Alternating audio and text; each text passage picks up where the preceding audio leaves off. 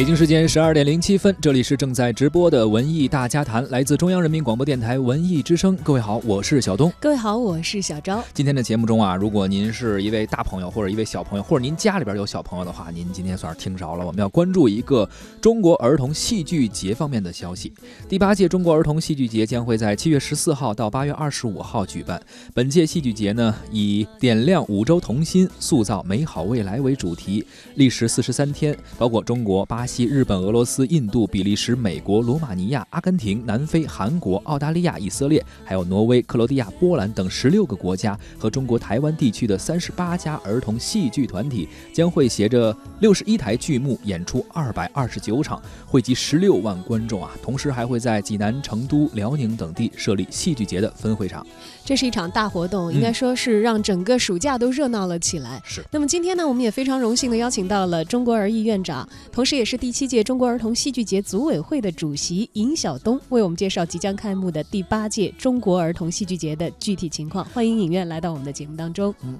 听众朋友们，大家中午好。其实我觉得每个人啊，从事自己的职业。无论你从事什么职业，出来的时候和别人见面的时候啊，你就看到他的状态，你就觉得这个人工作是不是很顺心啊？然后看到尹院长就觉得心情特别好，然后总是笑笑的，然后这个一看就是跟这个小朋友那个。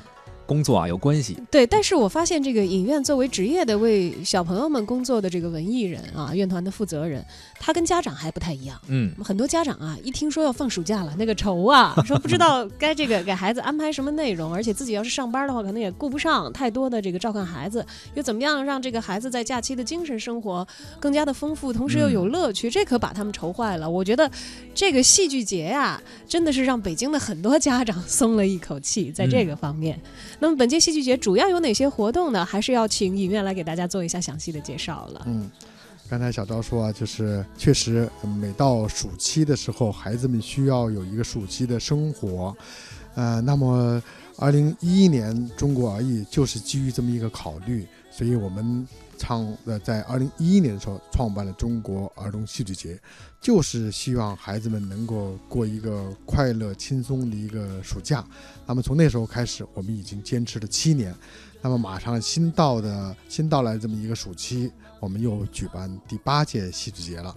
那么第八届儿童戏剧节跟过去过去的七届有一个最不一样的，就是今年的戏剧节规模超过了以往任何一届。那么今年的戏剧节，呃，我们除了这个来自十六个国家、三十八家剧院、六十一台剧目之外，我们还迎来了国际儿童青少年戏剧协会在首次在中国举办的艺术大会。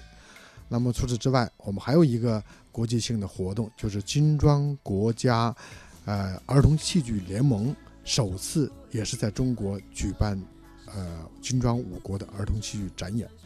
那么这两个国际化的活动，让北京的孩子能在暑期当中能够看到更多的来自不同国家的剧目。那么，戏剧节剧目演出这是重要的一个板块。那么除此之外，我们还会安排孩子们特别受欢迎的一些戏剧开放日的活动，或者一些工作坊，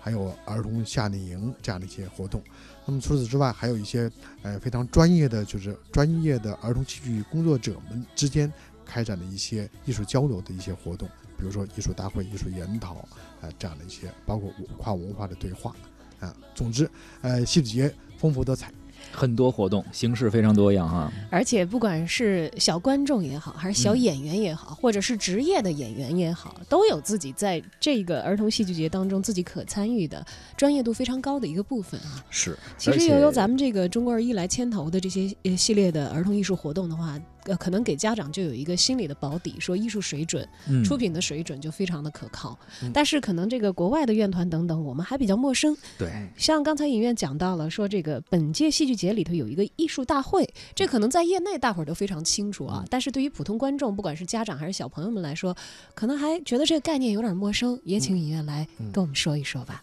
我打个比方，大家比较好理解了。它是儿童戏剧界的奥林匹克大会，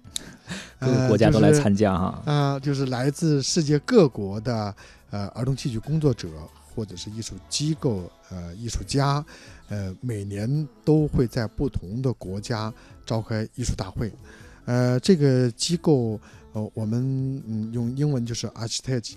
呃，它是国际儿童青少年戏剧协会，呃，这么一个机构的称谓。呃，那么今年在中国是首次召开艺术大会。嗯，过去在许多世界上许多国家都召开过艺术大会。那么去年呢是通过召开这个会员的大会，大家投票选出来的。所以这个机会也是作为中国来说，呃，也是特别难得的这么一个承接世界儿童艺术大会的机会。嗯，那这个艺术大会是面向业内人士的吗？像刚才您说了，这个奥林匹克，那大家一对比，那都是这个职业性最高的运动员啊，参与各项的比赛。那咱们这个艺术大会是不是也意味着各个国家最高水准的呃儿童青少年的戏剧单位，他们带来他们的作品？嗯，呃，这次在因为第一次在中国举办，而且承办单位是中国儿童艺术剧院和呃阿西特奇中国中心。呃，一起联合承办的，呃，那么，呃，由于第一次在中国举办，实际上许多国家和各国的国家中心都特别的期待。我们这项活动在三月份的时候就向全球发布了嗯报名注册的信息。那么截止到现在，我们的报名截止时间应该是在今天中午，正好是十二点。那么，呃，现在统计下来的数据，嗯，应该有五十一个国家和地区报名参加了。那么，呃，来自不同的呃州，现在从统计数据来说，五大洲都进来了。啊，这是确实，也呃，就像我们经常说到的，今天的中国越来越走进世界的中央。呃，大家都特别期待在中国举办这样一次世界性的艺术盛会，而且其实中国举办世界性的盛会从来没有让世界失望过，无论是奥林匹克啊，包括其他的一些峰会等等，相信这个儿童的这个戏剧节这样一个活动也一定不会让世界失望。所以说，我们准备了哪一些？剧目，或者说这些来参与的国家，我们有哪些哎比较有意思的演出，可以给我们介绍一下吗？嗯，呃，今年的演出从题材上是丰富多彩的，既有呃一些呃世界经典童话改编的作品，也有代表的各不同的国家文化风情的一些儿童剧，呃，那么作为东道主。我们的中国也有许多的院团参与了，但是确实也特别的遗憾，因为时间是有限的，嗯，包括档期呀、剧场的安排都是有限的，也不可能有太多的呃剧团能够进来。就像奥林匹克一样嘛，总是要选最好的嘛，是吧？要淘汰掉一些有 热情的报名的一些院团，对，中外都会有一些淘汰啊。呃嗯，全世界实际上有四百二十八部戏申请。嗯，呃，一共有五十六个国家，那么这也是超过了以往任何一届的这个申申请报名，呃，那么在这个整个戏剧的演出当中，刚才说了，除了题材多样，艺术形式也是多样的，比如说有。同呃有这个呃孩子们最喜欢的一些歌舞性的一些呃类型的表演，还有一些动漫剧，还有一些音乐剧、歌舞剧等等艺术形式也是丰富多彩的。嗯，哎，我们知道这个要是承办这样一个世界性的大会的话，就类比体育比赛，我们都知道为了这个北京的奥运会，包括现在冬奥会都在进行很多的场馆的建设。那么像这个戏剧节的话，就肯定要调集北京现有的我们的场地的资源啊。呃，北京也算是一个主要的会场的城市，因为我们知道，同时在济南、成都和辽宁等地也都有咱们戏剧节的一个分会场，所以在北京，我们主要会在哪些剧场看到我们戏剧节的剧目集中的上演呢？嗯，呃，除了中国儿童艺术剧院的两个剧场，我们有大小有两个剧场以外，呃，我们也特别感谢北京其他的一些剧场对这次活动的支持，比如说这次戏剧节期间，呃，国家大剧院、中山音乐堂、风尚剧场、中间剧场。呃，北京中山音乐堂等等这些演出场地都拿出来支持中国儿童戏剧节，基本上也涵盖了现在北京比较大的一些演出的场所，包括也有小剧场，我看里面也有。那么我们比如说看这些演出，通过什么样的方式去呃了解他的信息，或者说对了解这个演出信息呢？嗯，呃，现在呃我们开发了许多种购票的方式，比如说呃可以通过手机。呃，可以通过电话，可以通过网上，可以通过微信，呃，呃嗯，总之就是很方便现在啊，特特别的特别 多样。对，大家记住关键词叫第八届中国儿童戏剧节。对哎，然后在网上搜搜索一下，完了以后就进到进入到中国艺的一个平台，任何一个平台就可以订票。哎，嗯刚才其实这个影院讲到了，有好多这个海外的艺术院团会带来他们的面向儿童观众的剧目啊。我这时候就很好奇，这个小朋友们啊，连自己这个母语都还在学习阶段，嗯，尤其可能有一些低龄的儿童的朋友们，我们知道咱们儿艺的很多作品是三岁的小朋友就可以观看的啊。三岁、五岁可能刚刚开始说话，字还写的不是很利索啊。这个时候外国的院团来了。哎呀，这个外语我觉得是个障碍呀，可能从小学英语啊，或者这些大家学了很多的这个，呃，大一点的语种的怎么能还好一点，会理解吗？他们会不会在小朋友观看的时候有一些障碍呢？嗯，我想这些问题我们都考虑到了，比如说这个适合大龄稍微大一点的孩子，呃，他已经上学了，他可以看字幕。那么我们在每一个剧目当中，我们都会标注这个戏适合于，比如三岁到五岁，或这个戏适合于三五岁到呃八岁。那么这个家长在购票时他会选择。那么大一点的孩子，我们可以通过字幕；小一点的孩子，那些剧目可能就没有太多的语言，嗯比如说肢体剧，他根本就肢体剧不需要通过语言来传达。那么在这个方面呢，儿童戏剧节我们在选择剧目的时候，其实呃更多的选择没有太多语言障碍的这样的一些戏。嗯，所以说呢，如果对这些剧感兴趣的朋友，可以通过互联网去搜索一下这个第七届中国儿童戏剧节啊，第八届儿童戏剧节。对，如果我是小朋友啊，我其实小的时候是一个就是特爱给自己加戏的这么一小朋友，因为在这个游戏的过程当中，大家都会扮演不同的角色，这是小孩的天性啊，也是成长当中的一个必然。那其实到了上学的时候，我就特别喜欢文艺演出，嗯，经常呢，我不是看演出的同学，我是参与演出的同学。不知道戏剧节这么高的规格啊，一看都是这个，呃，咱们都是职业的给儿童做戏的这些戏剧人带来这么精彩的演出，有小朋友们自己上台表演的机会吗？嗯呃，这也是这次戏剧节的一个特点。这次有三台是孩子们表演的，而且是非常有特点的。一个是中国的的孩子，格西尼小学的孩子用英文演出的一部经典的世界呃作品，呃叫《十二个月》。呃，第二个是美国的孩子用中英文双语演出的成语魔方。呃，我们在两年以前，美国孩子曾经用中文演出过一部中国儿艺创作的成语魔方。那么这次，呃，美国的另外一个剧院的孩子用中英文两个两种语言来演出了这部戏。第三部戏就是我们青海和西藏的藏族的孩子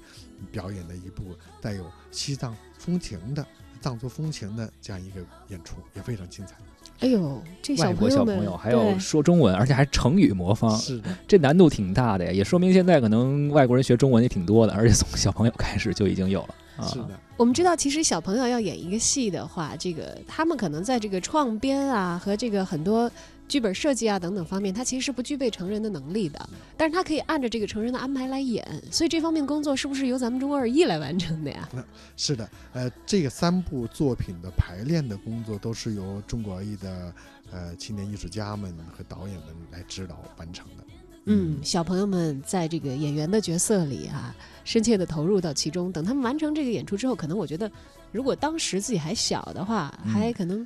只是觉得玩乐了一场，但会随着年龄的增长，会逐渐的感受到参与这样的活动为自己带来的乐趣之外的关于成嗯长方面的一些内容。对，而且是演给自己同龄的观众去看啊，对自己其实也是一个宝贵的财富的积累。嗯，有了登台的机会的孩子的话，我觉得以后可能在各个场合都更加容易变得大方一些，嗯变得容易对嗯跟大家交流自己的感情。对，所以说其实我们中国而艺不仅仅是组织一些剧目啊等等，还在对于儿童的艺术教育啊、艺术的熏陶和培养，也是做了很多的工作。当然了，儿童的教育方面，我觉得其实是社会各界都很关心的一个话题，不仅仅是咱们呃文艺界啊。呃，听说这次第八届中国儿童戏剧节也得到了这个咱们自身的创作儿童戏剧的这些院团之外的一些文化机构的支持。那么都有哪些合作伙伴们呃为咱们这次的儿童戏剧节？出力，嗯甚至是出钱，还有给予了极大的关心，又是以怎样的形式参与到我们的儿童戏剧节当中的呢？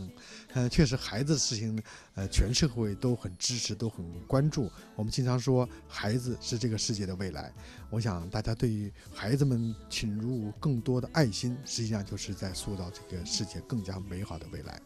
呃，那么这次，嗯、你像故宫博物院，嗯、他们就是我们，因为都是文化和旅游部我们下面的直属单位，所以我们跟他们合作了这几年非常呃有非常好的效果。今年我们会合作，呃一起来做夏令营。那么中国儿艺、故宫博物院还有我们的这个呃中国教育电视台，我们三家来。在戏剧节当中，我们来办这个夏令营。那除此之外，我们的中国出版传播集团也参与了这次的活动。我们所有的印，我们的一些印刷品，我们的一些宣传品、节目单、呃画册什么，都是他们来提供的。呃，那么除此之外，还有这个中国对外文化交流中心，包括对外友协这些单位，都给这次戏剧节提供了不同不一，呃，就是各种不同的支持。众人拾柴火焰高嘛。同时，你也应该知道，我们中央人民广播电台啊，也是 非常好的合作者啊。在细节期间，我们也大家戏节期间有剧目的话，嗯我们文艺之声、尤其文艺大家谈也会及时的为大家播报演出的信息啊。想要观看演出或者是参与细节活动的朋友们，也可以密切的关注我们的节目啊，会有一个实时的动态的信息的更新。不过这个时候，我作为一个从这个地方来北京工作的人，我就特别羡慕北京的孩子们了，因为咱们这是文化首都嘛，嗯这个文化资源是无可比拟的。是像这样的活动的话，可能在北京是常办不不衰，但在我们地方的城市可能就很少有。那这次我们的分会场其实是照顾到了其他省区的地方城市，又会有哪些活动的安排呢？嗯，呃，这个分会场实际上从第一届戏剧节就开始了。我们第一届戏剧节就就在济南，呃，举办了这个分会场。那么这几年各地，呃，这些我们的戏剧同行也希望我们把北京的主会场延伸到呃各个不同的城市。那我们今年我们除了济呃济南，还有成都，还有沈阳。嗯嗯这些地方的小朋友也都可以参与啊。但我们知道，其实在一个城市里也有，就比如说我在一个重点的小学，可能我的学校的老师。或者我身边的同学的家长就会主动的为我留意第八届中国儿童戏剧节的相关的情况。嗯周末可能家长也好，学校老师也好，就都会很有意识的组织孩子们去参加这样的一类，也非常能够丰富自己文化生活和这个艺术修养的一些活动。但如果我在一个呃非常简陋的小学，教育资源也没有特别的这个像我的。学校倾斜，而我的家长可能也是一个非常忙碌和普通的打工族，根本没有更多的精力和时间照看到我，甚至是有一些贫困的家庭的孩子们，他们有机会参与到我们这么听起来高大上的儿童戏剧节的活动当中来吗？呃，其实儿童戏剧节有一个一直坚持的一个办节理念，就是一切为了孩子。嗯所以我们也是这几年一直遵循这么一个原则，我们照顾到更多的群体，而且可以说是特别需要照顾的一些特殊的群体。我们每年在戏剧节当中都会免费的送票给这些孩子们看，比如说低保低保家庭的孩子、外来务工人员的子女，还有一些呃有残疾的这样一些孩子，还包括太阳村的这个孩子。我们每年都会把公益性放在一个嗯非常重要的一个位置，我们来请这些特殊的群体孩子走进剧场。嗯，也就是说，他们也有机会、有途径获得我们的演出门票和参与的机会啊。是的，呃，那会通过什么样具体的途径？啊、我们有时候会通过学校来组织，我们有时候也会通过媒体来组织。我们希望将来，呃，比如说今年也可以做这样的尝试，我们跟呃杨广来一起来策划这样的活动。我们前不久跟另外一个媒体在六一的时候做做了这么一个活动，效果非常好，就通过媒体这么一个平台、广播的平台来征集这些家庭、这些孩子。嗯，嗯以后有需要文艺之声出力的时候，我们也要跟影院和他的团队多多的协调，我们也要为这些孩子们尽一份自己能够尽到的力量。对因为一切都是为了孩子嘛。其实少年强则国强，所有的孩子都是祖国甚至这个世界的希望。我觉得中国儿艺也是在做一件非常非常有意义的事情啊！而且这次戏剧节把世界各国的非常好的一些戏剧能够带到中国来，这种对于中国的呃小朋友甚至青少年的一些艺术的熏陶，应该说是呃功在当代，利在千秋，对于他们的未来的人生可能都会有着非常深远的影响。嗯，也许有很多事情你在一时之间是看不到它的结果的，就像我们在这个孩子的心田当中去播种的那些美好的东西，我们带来异国的文化，看到不同的国家的孩子们的生活的状态、他们的面貌，不同的艺术家们在展现不同文化的魅力等等等等。这可能嗯不是一个立竿见影，马上期末考试分儿就能涨上去的事儿。这可能是一个长期的工作。对，在孩子长大之后，也许在他的心田当中会开出一朵小小的花，是由这颗种子慢慢的生根发芽的。也许他会变成一个艺术工作者，嗯，也许他在走向其他陌生的国家的时候，觉得不再陌生，因为在很早的时候，他就通过文学、艺术等等这样的方式，得到过来自遥远他方的一个信息，从而有勇气去开拓更为广阔的世界。尹院长，您觉得这些剧目里边，如果让您选这么几部您最喜欢的，或者最想推荐的，您会怎么推荐？嗯，呃，我想大家可以关注两个开幕式的剧目，嗯一个是呃七月十四号中国第八届中国儿童戏剧节开幕的剧目，是我们呃重新整理的一部过去演出过的剧目，叫《月亮草》。呃，第二个就是在嗯八月十八号阿奇特基艺术大会上开幕演出的剧目，呃，《东海人鱼》。呃，我们都知道西方有人鱼姑娘的故事，安徒生有人鱼姑娘的故事，但是呃，不知道中国也有一个人鱼的故事。那么这个是我们自己本民族的人鱼的故事。嗯，这么推荐完，可能需要抢票了 啊。对，七月十因为比较热四号就是开幕的当天，我们月亮草的演出也是会在这个七月十四号的时候和大家见面。演出的这个剧院是在这这两个戏都在中国儿童剧场。嗯，中国儿童剧场，是咱们这个中国儿艺自己的大本营啊。对对我们以主场的姿态欢迎世界各地的这个院团的到来，也希望大家齐心合力，可以给孩子们送上一个五彩缤纷的暑假。感谢尹院长来到文艺大家谈的节目中。我们也预祝我们的第八届中国儿童戏剧节取得全面的圆满成功。谢谢文艺之声。赢了还说承让在这无限梦想和希望像条龙一样飞翔。